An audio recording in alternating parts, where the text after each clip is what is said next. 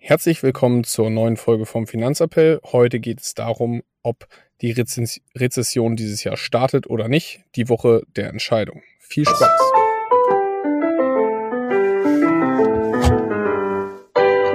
Finanzappell. Beratung on Demand.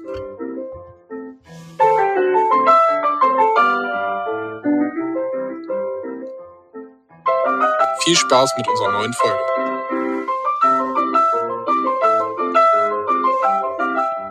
Ja, hallo Marius. Hi Moritz. Moin, moin. So, ich würde sagen, wir starten einmal mit dem Highlight der Woche. Was war dein Highlight in der letzten Woche? Mm, gute Frage. Ja, einen spannenden Samstag gehabt. Beachvolleyball-Turnier gespielt, geiles Wetter gehabt, Einweihungsparty gewesen, war ein schönes Wochenende. Und bei dir? Sehr gut. Ja, bei mir auch absolut das Wetter. Der Sommer ist angekommen. Das war mein Highlight der Woche. Aber sagen wir angekommen, ich würde sagen, er hat einen kurzen Zwischenstopp eingelegt, weil ich finde es heute nicht geil. Ja, heute ist nicht so super, aber äh, am Wochenende wird es wieder ein bisschen schöner. Okay, also grundsätzlich, wenn es unter der Woche schlecht ist, am Wochenende schön ist ja auch. Ist grundsätzlich in Ordnung, ne? Für die arbeitende Bevölkerung ganz nett. Besser als andersrum. Das stimmt. Äh, Memes habe ich diese Woche nicht wirklich was mitgebracht. Hast du was äh, gesehen? Es war irgendwie meme-mäßig relativ ruhig. Ja, muss ich auch gestehen. Nee, habe ich auch nichts wirklich Interessantes gesehen. Es gab natürlich zwei, drei zu dem Absturz von der Tesla-Rakete, aber haben mich jetzt auch alle nicht umgehauen. Nee, genau, wollte ich sagen. Tesla-Rakete, also natürlich nicht Tesla, ne? Musk-Rakete ja. von Starlink, aber war nichts Berauschendes dabei. Genau, deswegen würde ich sagen, starten wir einmal direkt rein mit dem, was aktuell so an der Börse und die Welt bewegt. Ich habe nämlich gelesen, äh, diese Woche ist die Woche der Entscheidung Rezession, ja oder nein. ja, finde ich auch lustig, gleich wieder so hart, ne? Rezession, genau. ja oder nein. Ich, ich habe das, glaube ich, bei, sagen, bei Börsennews gelesen oder so, Rezession, die Woche der Entscheidung. Und dachte ja. so, okay, bin mal gespannt. Ja, die, die, haben ihre Arbeit verstanden, ne? Wie animiert man möglichst viele Leute, dass sie ihre Zeitung kaufen oder lesen den Artikel? Ja, reißerische Titel. Ähm, genau. Wie kommen die darauf? Ja, gewollt sagen, wie kommen die da drauf? Ist es ja so, dass aktuell, wenn man sich gestern den Markt anguckt, da passiert gerade nicht viel. Ähm, aber jetzt im Laufe der Woche berichten 132 Konzerne aus dem Eurostox und 178 Konzerne aus dem S&P 500 liefern Quartalzahlen. Dementsprechend wird sich wahrscheinlich bei dem einen oder anderen Titel der Markt stark bewegen. Genau, das äh, denke ich auch. Das war auch ein Thema in dem Artikel. Und vor allem liefern auch Microsoft, Alphabet und Amazon, also Big Tech liefert auch. Wobei da auch äh, zu sagen ist, wahrscheinlich sind die Zahlen von den anderen äh, 128 Unternehmen entscheidender, weil die Großen natürlich vielleicht so ein bisschen das Ganze noch länger abfedern können als die äh, äh etwas kleineren. Äh, das heißt, die Rezession ist da vielleicht erst später zu spüren. Das heißt, man sollte auf jeden Fall sich nicht von den großen Titeln blenden lassen, sondern ein bisschen nachgucken, okay, wie liefern denn eigentlich die große Masse äh, an Zahlen? Jo, bin ich auch gespannt. Hm. Ich habe auch gehört, ähm, Coca-Cola soll, glaube ich, Quartalszahlen liefern. Ist, glaube ich, mal ein ganz guter Indikator für, wie sieht es eigentlich mit dem Konsum aus? Wie bewegt der sich, vor allem in den USA? Bin ich mal gespannt. Ja, wobei auch Amazon natürlich konsummäßig jo. das Ganze zeigen könnte. Ansonsten, was wird noch berichtet? Warum ist es die Woche der Entscheidung? In den USA werden äh, Berichte vom Immobilienmarkt veröffentlicht, wo wir ja schon öfter in den letzten Wochen darüber berichtet haben, dass es da zumindest die Vorzeichen nicht so richtig rosig aussieht. Deswegen sind da einige gespannt und erwarten da großes äh, Korrekturpotenzial. Ja, bin ich mal gespannt, was da kommt. Ansonsten, ähm, nächste FED-Sitzung steht im Mai an, dementsprechend diese Woche ähm, die Woche, wo von der FED nichts zu hören sein wird, denn die haben ja vorher immer so eine Ruhephase. Genau, aber 2. und 3. Mai ist FED-Sitzung. Das heißt, auch das zählt noch zu dieser Woche der Entscheidung. Und dann sind wir mal gespannt. Ich denke, bei unserer nächsten Folge sind wir schon etwas schlauer, was die Vorzeichen angeht. Wobei die Frage ist, selbst die Börsianer haben ja bewiesen, dass gerade in letzter Zeit, selbst wenn die Zeichen nicht, nicht so rosig aussahen, dass sie gesagt haben, ja, vielleicht ist es nur ein kurzfristiges Phänomen. Wir wetten da im Endeffekt gegen, den, gegen, die, gegen die Stimmung. Jo, genau so ist es. Also da bin ich tatsächlich mal gespannt. Ich glaube tatsächlich, also meine Erwartung ist, wenn ich jetzt so eine Prognose abgehen sollte, ne, es geht nicht, also ich glaube nicht, dass der DAX sein neues Allzeithoch erreichen wird. Ich glaube allgemein, dass es wieder so ein bisschen, die einen oder anderen werden ne, profitieren, wenn die gute Quartalszeit nicht aber ich glaube, gesamtheitlich wird der Markt ein bisschen zurückkommen. Ja, sind wir gespannt. Ich bin mir unsicher, weil der Markt macht aktuell eh schon viel, was er so will. Und was natürlich auch äh, spannend ist, es vermuten viele, dass Sell in May and Go Away aktuell nicht stimmt.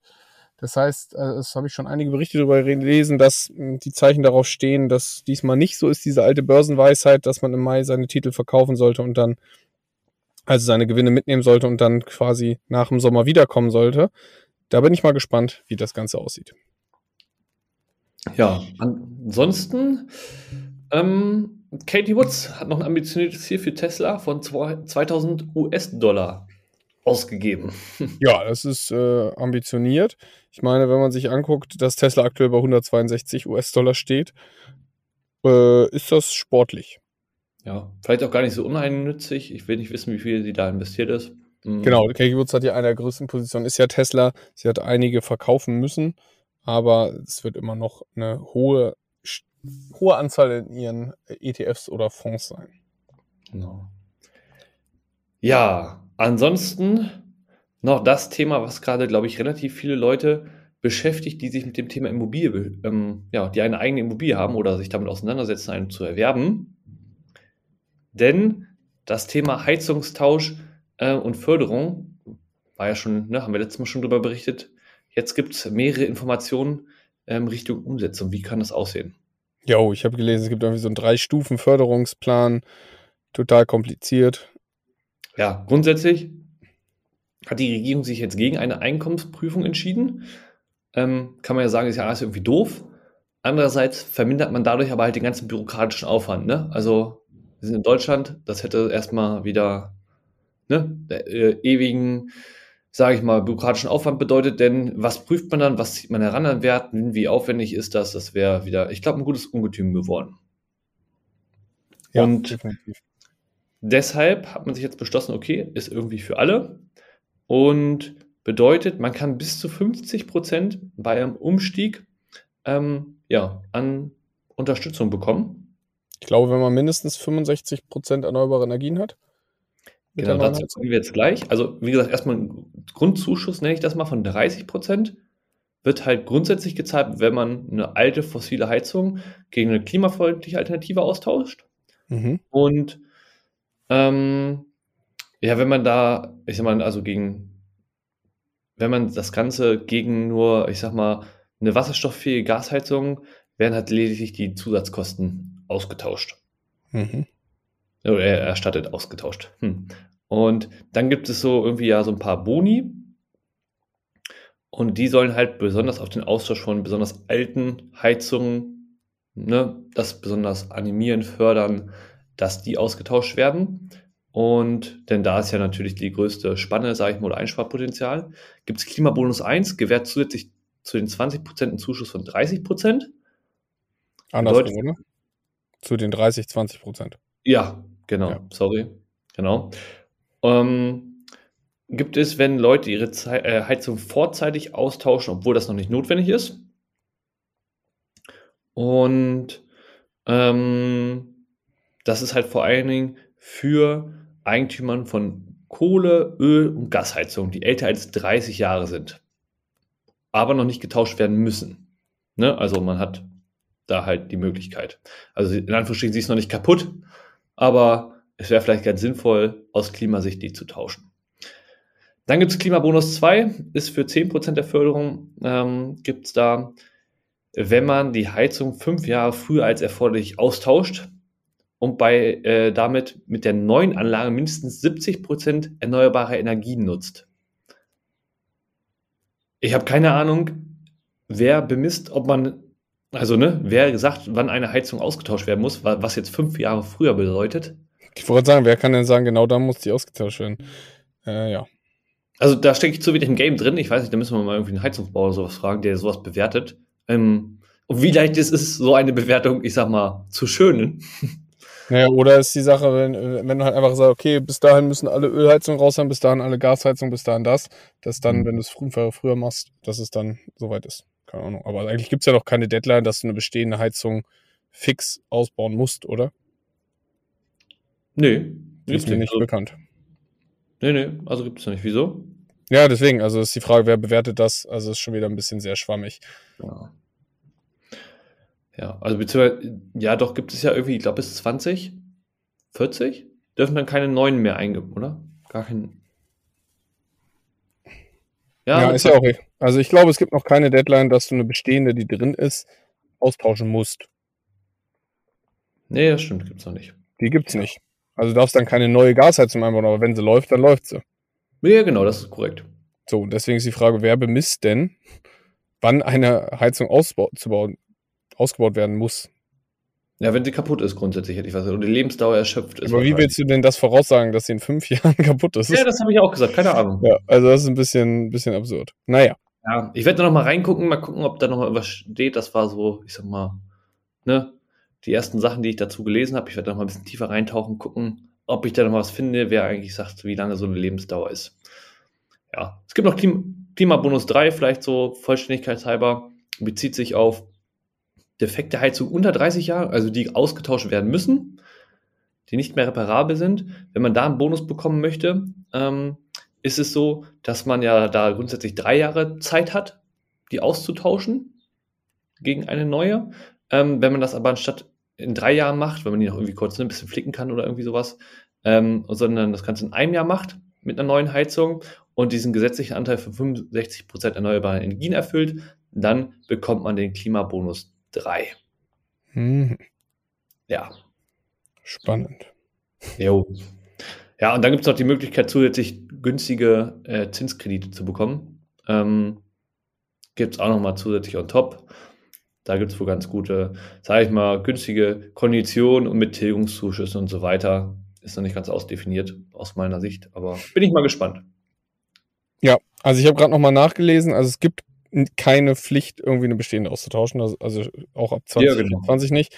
So, das heißt auch da, äh, wie das bemessen wird, das müssen wir nochmal recherchieren. Können wir dann beim nächsten Mal drauf eingehen. Gut.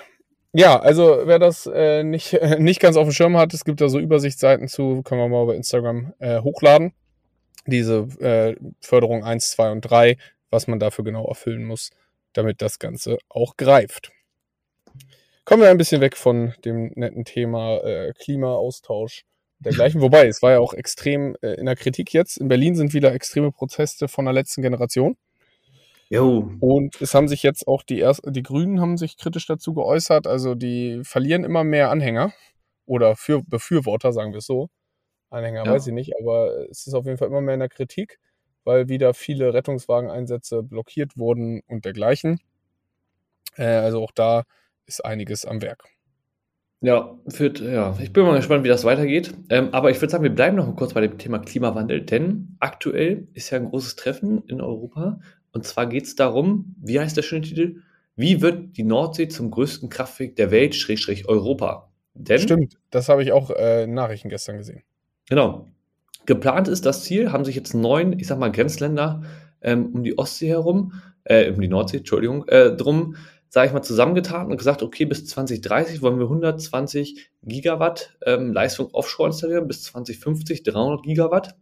Und da soll auch gleich die Wasserstoffinfrastruktur drumherum aufgebaut werden, also dass teilweise halt direkt Wasserstoff auf den Plattformen da erzeugt wird. Mhm. Ähm, und dementsprechend dann natürlich auch ja weiter verteilt wird, dahin, wo er benötigt wird. Und das ist natürlich ein relativ ambitioniertes Projekt, aber finde ja. ich auch relativ spannend. Jetzt musst du mir sagen, 120 Gigawatt, wie viel ist das? Das ist eine Menge. Also, also die Kapazität ist tatsächlich enorm, muss man einfach sagen, was damit so erzeugt werden kann. Und die Frage ist ja immer mit diesem Transport und auch die Unternehmen ähm, haben gesagt, okay, sind mittlerweile bereitwillig, aber das Thema ist halt, dass halt die Regularien irgendwie vorgefertigt sein müssen. Ne? Also die wollen halt nicht sagen, dass sie jetzt in jedem Land da gefühlt andere Anschlussbedingungen haben, sondern dass es da vom Grundprinzip überall die gleichen Regularien gibt in der EU. Und es machen ja auch noch Norwegen und ähm, Großbritannien mit als Nicht-EU-Länder. Und da ist es auch so, dass da tatsächlich jetzt so die erste Trasse nach Großbritannien auch gebaut werden soll von so einer Plattform aus und dort sozusagen noch mehr Stromflüsse ausgeglichen werden können und das Netz erweitert werden soll. Also ich finde es relativ spannend von der Umsetzung her und wäre, glaube ich, ein wichtiger Schritt auch für, ich sag mal, Europa, Deutschland allgemein, was das Thema Wasserstofftechnologie angeht, da nicht ja noch weiter abzufallen. Okay, ja, bin ich gespannt. Ich habe gerade mal recherchiert, Deutschland braucht im Jahr so 508 Terawattstunden. Ach so, das meinst du. Ja, ja gut, jetzt musst du Gigawatt halt, ne? Das ist die Erzeugungsleistung umrechnen in wie viel ne, Terawattstunden bedeutet, ich habe Verbrauch pro Stunde. Ähm, ne, wie viel Gigawatt kann, ne, wie viel Gigawatt sozusagen äh, werden damit erzeugt, also an Leistung pro Stunde. 1000 ne, Gigawattstunden sind eine Terawattstunde. Genau. Ja. So, das, also das ist viel, aber es fehlt auch noch einiges, oder? Also, weil jo, wenn wir das eine halt zusammen machen, dann. Ja, aber es ist ein spannendes Projekt. Ja, genau, auf jeden Fall. Sind wir gespannt. Ja, ansonsten, was ist noch passiert in Deutschland, wenn wir so von der EU jetzt zu Deutschland kommen? Äh, der, Martina Merz ist als ThyssenKrupp CEO zurückgetreten. Überraschenderweise. Daraufhin ist die Aktie auch erstmal zweistellig eingebrochen, weil damit keiner gerechnet hat. Es gibt wohl schon Nachfolger jetzt, aber das war erstmal eine überraschende Nachricht, womit die Anleger nicht gerechnet haben und keiner das voraussehen konnte. Okay. Ach, spannend. Bin ich mal gespannt, wie es da weitergeht. Und der BlackRock CEO hat 7% von seinen Shares verkauft. An BlackRock jetzt? Ja. Das okay. fanden die Leute jetzt auch nicht so richtig lustig. Wie viel hat denn der? Würde mich mal interessieren. Ja, das ist nicht so ganz, äh, konnte ich irgendwie nicht ganz so richtig gut raushören. Der, der hält sich ja auch, ist ja einer der reichsten Leute der Welt ja. mit, aber hält sich ja so sehr im Hintergrund. Deswegen konnte man das nicht so gut raussuchen. Es gibt auch kaum Artikel darüber, dass er es verkauft hat, aber das ist auf jeden Fall eher ein Anzeichen dafür, dass er vielleicht auch mal Gewinne mitnehmen wollte. Und wie sieht das aus beim Kurs? Gab es da irgendwelche Ausschläge? Ja, aber ähm, ehrlicherweise nicht so viel. Ich habe das auch nur durch Zufall mitbekommen. Es, ist, es hat irgendwie nicht so den riesen, den riesen Hype gemacht. Hm. Merkwürdigerweise. Genau. Und was ist noch passiert? Äh, die Apple Bank gibt ja 4% Festzins. Das hat auch keinen Hype gemacht, haben wir letztes Mal schon drüber berichtet. Hat mich gewundert. Echt? Also in den USA ja schon ein bisschen, oder? Ja, also es hat einen Hype gemacht, aber der Aktienkurs hat sich quasi überhaupt nicht bewegt. Das heißt, da sieht man die Vorsicht der Anleger. Bei so einer Nachricht wäre, glaube ich, vor ein, zwei Jahren der Kurs explodiert. Mhm, weil Apple jetzt auch in eine Bankenrichtung geht, aber da sieht man, dass die Anleger vorsichtig sind. Also der Kurs von BlackRock ist halt so 4% runtergegangen. Das ist jetzt nichts, nichts Weltbewegendes. Genau. Okay. Ja, ansonsten hat man noch mitgekriegt, an der Kryptofront gab es eine kleine Korrektur. Aber wer hat sich geäußert? Robert Kiyosaki, werden viele kennen, der Autor von Richard Dad, hat gesagt, Cash is Trash, Bitcoin is the real money. Das heißt, er hat sich, er war schon immer sehr pro Bitcoin und hat sich jetzt da ganz klar positioniert. Sind wir mal gespannt, wie das da weitergeht. Ähm, ja, spannende Entwicklung. Ich würde sagen, ansonsten aber nicht so viel passiert tatsächlich am Kryptomarkt, finde ich. Also Kurse ein bisschen zurückgekommen, aber Genau. Wie am Aktienmarkt, also ich glaube, beide Märkte warten gerade so ein bisschen die, die Entscheidung ab, wo es hingeht. Ja, ich wollte sagen, aktuell ist es immer noch so, dass der Kryptomarkt extrem abhängig ist, ähm, ja, einfach von der Börse allgemein. Genau. Dann noch, wo, wo wir bei Abhängigkeiten sind, First Republic Bank ähm, oder die First Republic Bank äh, äh, kämpft weiter übers, ums Überleben und trotz der riesen Hilfen von, von Großbanken äh, Milliardenhilfen haben sie einen enormen Abverkauf von, von äh, äh, enormen Abverkauf, äh, Abzug von Geldmitteln gesehen. Und deswegen sind sie gestern 22 Prozent abgestürzt nochmal im Kurs, mh, hm, weil sie haben 100 Billionen US-Dollar Outflows gehabt. das heißt, 100 Billionen US-Dollar wurden abgezogen. Und 30 Billionen wurden halt von den großen Banken äh, hinzugefügt, um das Ganze vor der Pleite zu schützen. Also das heißt, da sind die Anleger auch weiter skeptisch. Jo, ich meine, man kann sich mal den Aktienkurs angucken, was damit passiert ist. Sieht nicht so rosig aus. Nee, nee, das ist, äh, erinnert an Silicon Valley Bank und so weiter und so fort. So ist es, wollte ich gerade sagen. Das war quasi eigentlich ne, der erste Schritt, warum dann andere Finanzhäuser ins Rampenlicht gekommen sind. Ja. Und ja, bin mal gespannt, wie das weitergeht. Ähm, ich sag mal so, das ist, glaube ich, so gefühlt die nächste Bank. Ähm, ja, die eventuell, ne, also was war Silicon Valley Bank halt vielleicht nochmal zum Abholen, ne, große Position, die halt nicht ne, wo große Verluste waren, die halt normalerweise nicht realisiert werden müssen in den Bilanzen. Solche Firmen war halt jetzt auch eine, die First Republic Bank und wir gucken mal weiter. Wenn da weiter die Liquidität abfließt, ähm, dann ist das hat natürlich jede Bank ein Problem, aber diejenigen, die halt, ja, da eh schon eine negative Bilanz haben, sind natürlich besonders am Arsch. Ja, das stimmt. Gut, ich glaube, damit wären wir auch mit den News soweit durch für heute, oder? Ja, würde ich auch sagen. Ich Gut, dann bin ich gespannt, wie sich die Woche entwickelt, ob du recht hast mit deiner Prognose und das werden wir nächste Woche auflösen. So ist es. Bis dahin, ciao, ciao. Ciao.